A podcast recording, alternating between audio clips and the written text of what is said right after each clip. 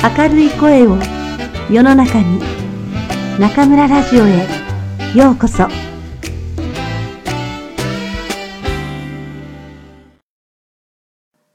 皆さん、こんにちは。中南財形政法大学の張君家と申します。作文のテーマは、私を変えた日本語教師の教えです。どうぞよろしくお願いします。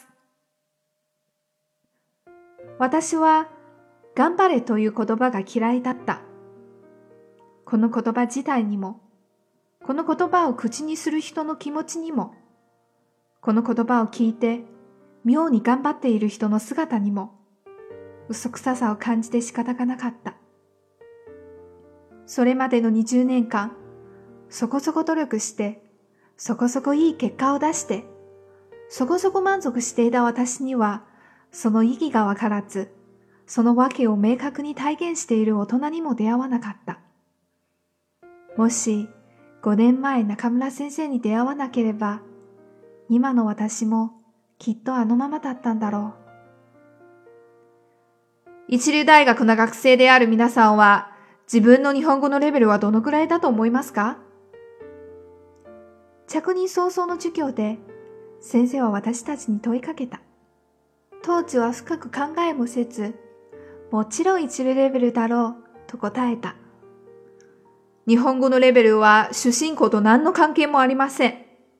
永遠に学歴で人を判断しないこと。そして永遠に自分のレベルに満足しないこと。と言った先生は少しがっかりしているように見えた。先生は以前、武漢の中等専門学校で6年間教えていたそうだ。必死に学歴の縛りから抜け出そうとしていた彼らと比べ、受験の結果でいやいや日本語を学ばされていた私たちはいかにも物足りなく見えたことだろう。その後も授業のたびに叱咤激励を続ける先生に、私は思い切ってなぜ頑張らなくてはいけないのかと疑問をぶつけた。別に頑張ることが目標じゃないよ。私には目標があって、それを実現させたいと強く願っているから。そのために必要な手段を講じているだけ。と先生は子供だけに答えた。自分が何をしたいかはっきりわからない人には頑張るということの本当の意味は永遠にわからないだろうね。いつもながら先生は明確だった。とにもかくにも人生は自己責任の連続で、成功しても失敗しても自分のおかげで自分のせいなんです。成功したすごい自分も失敗したダメな自分も全部自分そのものなんです。授業中、先生が放つ言葉は学生たちに価値観、人生観、世界観、国際化とは何か深く考えさせる。それまで受験勉強以外のことをしっかり考えたことがない私たちには、どれもが難しい課題だ。先生の授業をきっかけにして、私は20年間生きてきて、初めて思う存分に自分と対話ができた。自分は他の誰でもない。私は私なんだ。だから自分の意志で目標を具体化し、それに向けて後悔がないように頑張らなければいけない。私は先生のエネルギーに引きつけられ、いつも先生のそばにいるようになった。私は成功の反対は失敗ではないと思います。成功の反対は何もしないです。新しいことへの挑戦に失敗と変更はつきもの。苦しみの中にこそ楽しみの種があるんです。この言葉通り、先生はいつも何か新しいことに挑戦し、苦しみながら楽しんでいる。あることがきっかけで、2年前から先生と一緒にネットラジオ番組をやることになった。先生がディスクジョッキーで、私が編集を担当していて、今では日本語学習者の中で結構人気のあるラジオ番組だが、月に3回ぐらいの更新は決して楽ではない。なかなかアイディアが浮かばず、締め切りに追われることはよくあることだ。そんな時、私はいつも中村先生の頑張ろうという言葉に励まされて、期待に応えようと頑張っている。何かをやるときには一生懸命、まさにこれしかないと思ってやることが大切です。私も教師を一生一筋の一本道と決めた以上、これからも愚直にこの道を進んでいきたいです。これは23年間も教師の道をぶれなく歩んできた理由を尋ねられた時の先生の答えだ。自分軸で生きるというのはどれだけ大変で素敵なことだろうかと実感した。全力を尽くしている先生に心から頑張れとエールを送りたくなった。今の私には頑張ることとは何かはっきりわかっている。これからも世の中に中村先生の言葉を届けていきたい。先生の熱い言葉は私だけではなく、きっと中国の迷える若者たちを大きく変えていくに違いないのだから。以上です。ご清聴どうもありがとうございました。今夜も中村ラジオへようこそ。私は当ラジオ局のディスクジョッキー中村です。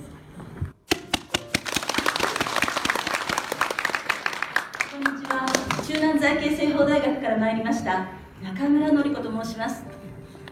本日は各も盛大な席にお招きいただき大変感動しております。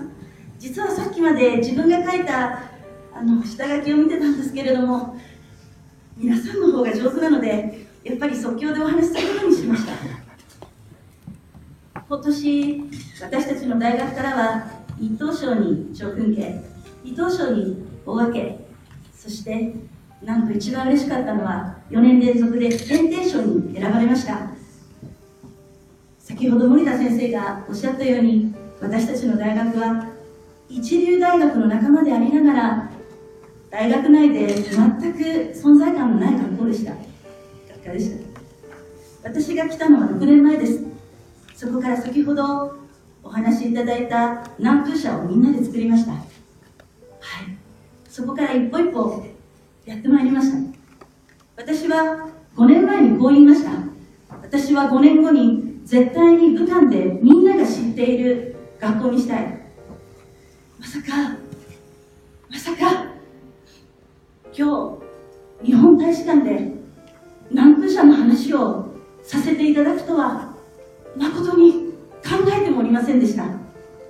本当にこの作文コンクールがなければ助けてくれる同僚の先生がいなければそしてその期待に応えて書いてくれる学生がいなければこの賞は全くなかったんです。皆さんどうもありがとうございました。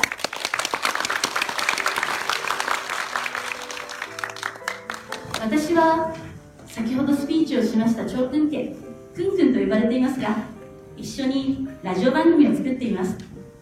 日本人の発声を繰り返し聞くことは日本語学習者の発音学生との共生に大変効果的でありそして聴解力の向上に役立つと考えてからです。しかしながらそれを実行に移すのはちょっと勇気がいりました。実は私は、えー、10年前に声が2年間ほど出なくなりました。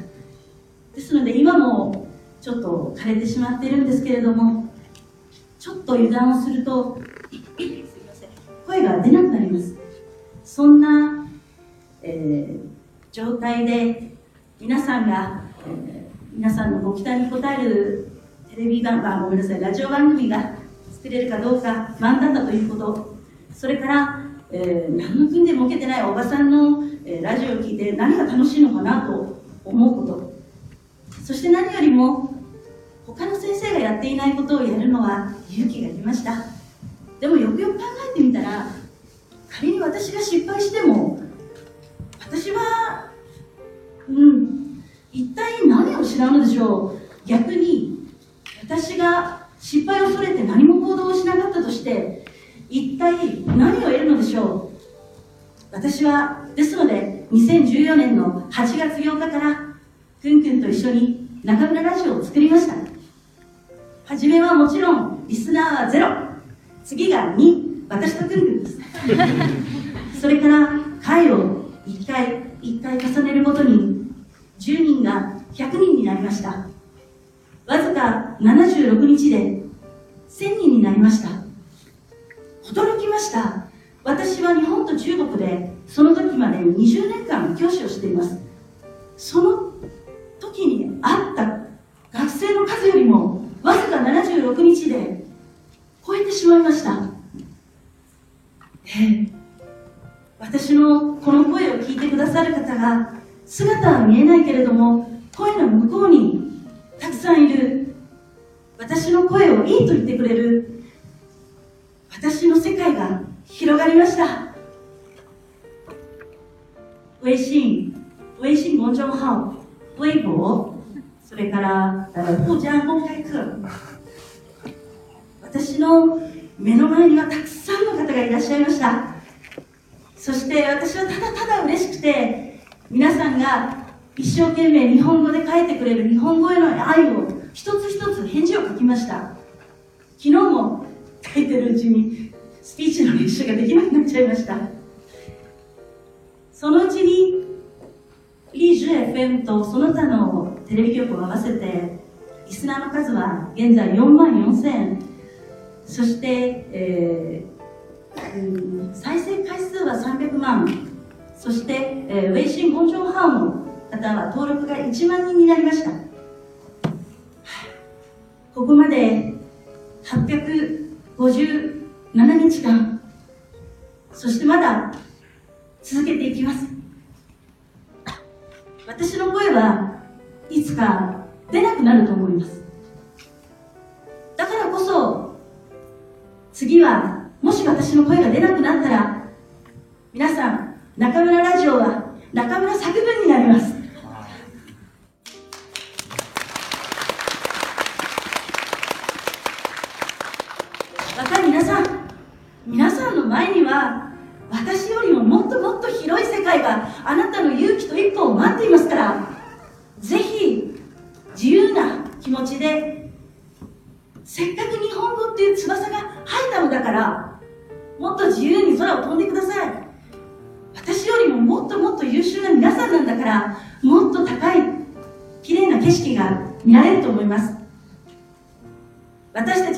教師はこれまでもこれからも皆さんの一番近くの応援団としてあなたを応援していきます。もし皆さんが日本語で話したいのに誰も話す相手がいない。日本語でメッセージを書きたいのに誰もメッセージを書く相手がいない。ここにいらっしゃる方はワイジャオの先生が大切に育てられた方々だから大丈夫だと思うけれども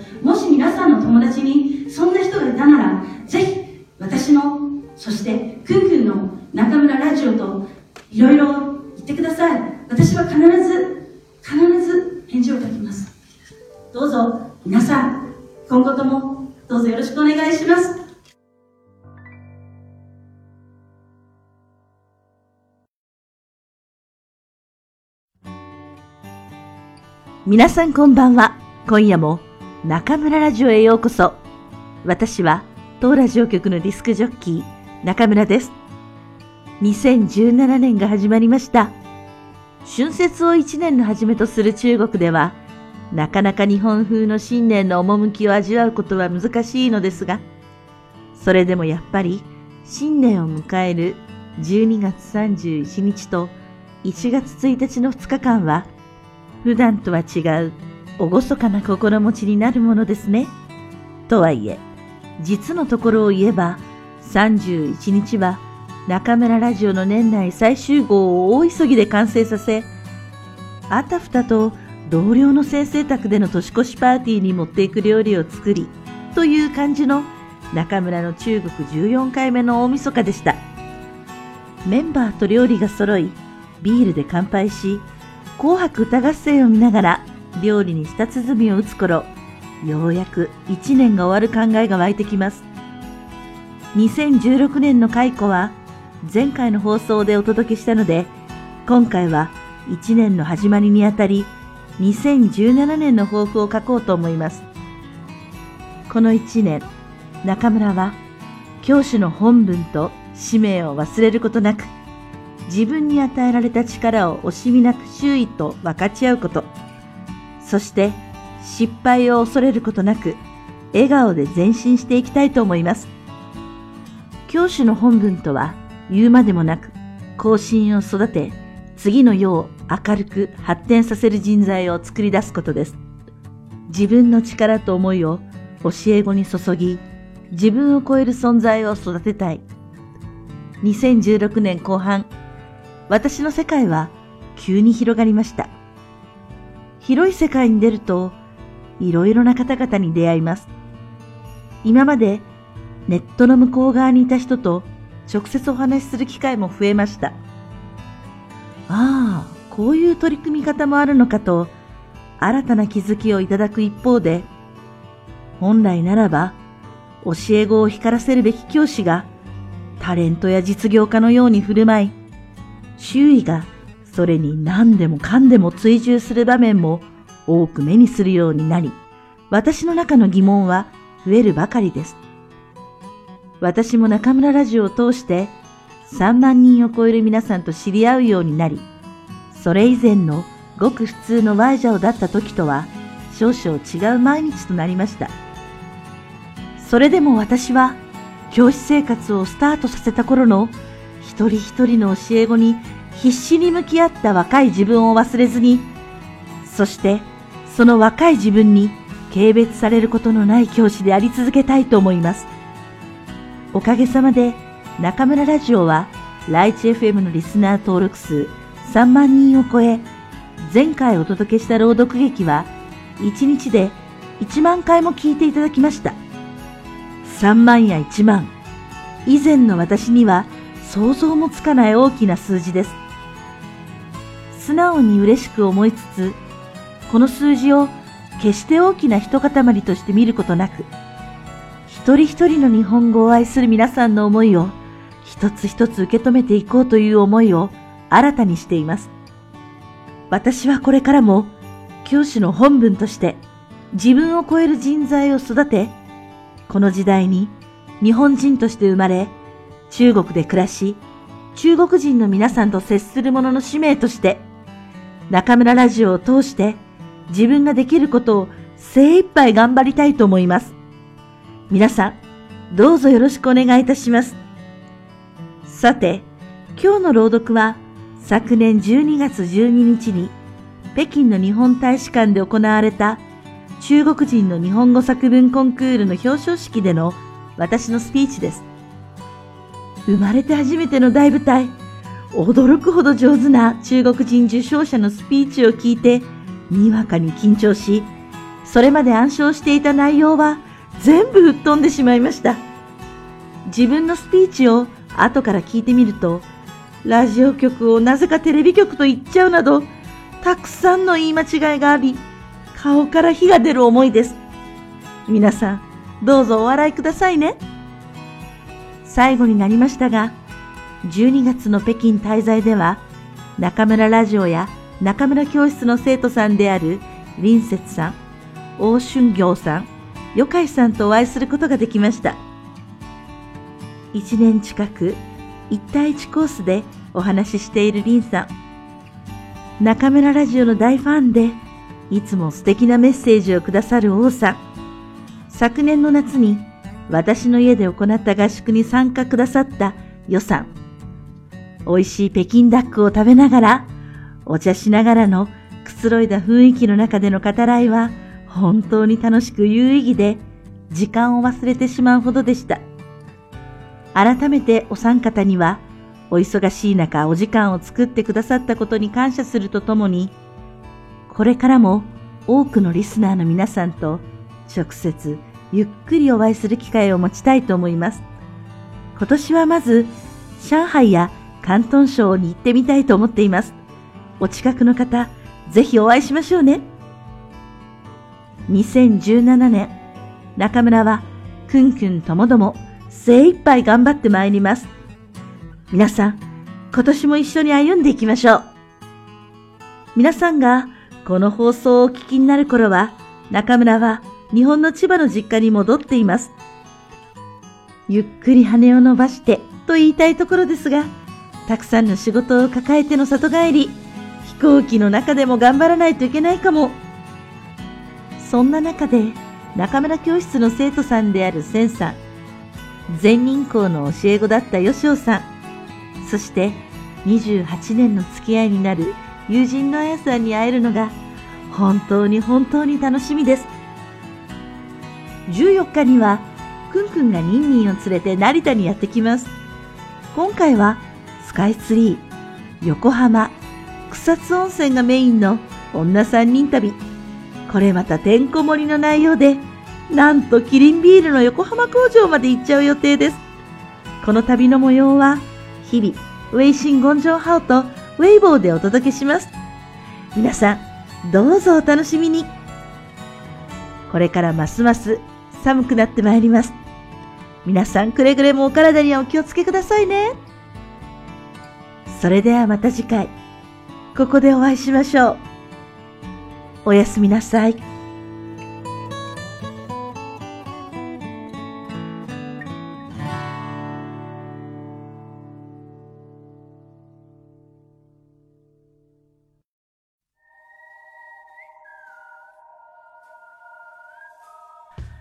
くんちゃんのおまけコーナー。皆さん、こんばんは。くんちゃんのおまけコーナーへようこそ。大家晚上好，我是中村电台的制作担当困困，欢迎来到我们 K Corner。说好的第十二届全中国日语作文大赛特别节目，终于与大家见面了。距离二零一六年十二月十二日的颁奖典礼已经过了好些日子，现在再来回想整理。 又有一番不同于当时的体会。我想，在今后的一段时间里，只要提起北京，立马浮现在脑海中的，应该就是与每一个人的相遇。一定首先想要拿出来跟大家分享的，就是与三位北京听众的会面。一位是阅历丰富的大前辈，一位是只在视频中见过的网络课程学员，还有一位是参加了武汉暑期集训的同学。能够与大家相遇在北京，聊天分享各自目前的生活、曾经的回忆，还有中村电台给大家带来的生活的改变，这些都让困困和中村老师感到非常幸运和感动。其中两位听众还来到了颁奖典礼的现场，为我们加油打气。在会场，我们也遇到了同为作文大赛获奖者的几位听众小同学。在得知中村老师就是中村电台的主播后，非常热情的过来找我们聊天合影，我们还终于见到了曾经只在网络上有过交集的作文大赛的主办者段月忠先生。段先生如想象中的一样亲切和蔼、平易近人，还要非常感谢段先生对我们中村电台的鼓励和支持。没想到当时因为机缘巧合一时兴起创办的中村电台，能够坚持到今天，能够积累这么多听众。能够影响这么多人，改变这么多人。中国有句老话，叫做“万事开头难”，开头需要的是瞬间性的想法、契机和行动力，但开了头之后，要坚持下去更难，要有持久性的毅力和责任心。我们也有过很多次，为了如约将节目发出去，结束工作后，夜里开始写稿，深夜录音。剪辑制作完成后上传节目已是天亮，也对自己的节目有过很多的不满意，因为内容不佳或声音状态不好，将已经策划好甚至录好了一半的节目推翻重来。在这个时间变得越来越宝贵的时代，好像做每一件事都需要相应的价值。我们坚持为大家提供值得听的节目，而这次在北京的际遇。让我们感受到了我们坚持的价值。北京于中村电台而言，仿佛是一个节点。我们站上了舞台，得到了目光，但我们也感受到了前所未有的责任，希望能够走得更远，做得更好。本期节目中放送了两个小演讲，其中一个是困困获得了一等奖的作文《私を変えた日本語教師の教え》，老师的教诲改变了我。 另一个是中村老师在北京大使馆的现场演讲，因为困困的现场演讲很遗憾没能成功录下来，所以在这里只能放上后期录制的版本了。大家可以从老师的演讲中感受一下会场热烈的氛围。最后再跟大家聊聊这篇作文吧。这次能获得一等奖，完全是意料之外的收获。我其实并不是一个擅长写文章的人，每次写点什么东西都要纠结很久。但这次投稿日语作文大赛的文章，让我有不得不写的理由。我选择的题目是“私を書いた日本語教師の教え”，老师的教诲改变了我。我希望自己的作文能够被编入获奖文集中。我想要更多人知道，拼命努力着的、改变了好多学生命运的中村老师。 受到评委们认可的，可能就是我这份强烈的感情吧。明年五月即将正式启动的第十三届全中国日语作文大赛的题目，前些日子也已经揭晓。其一，日本人に伝えたい中国の新しい魅力。想告诉日本朋友的中国新魅力。其二，日本語の非創設に私ができること。创建中国日语节， 我能做什么？其三，忘れられない日本語教師の教え，忘不了的日语老师的教诲。拥有参赛资格的同学们可以踊跃参赛，传递自己的真情实感。希望我们有机会可以在北京见面。后天，困困和妮妮就要出发去东京跟中村老师会合了，想想还有点小激动呢。现在得开始收拾行李了。 それではまた次回ここでお会いしましょう。おやすみなさい。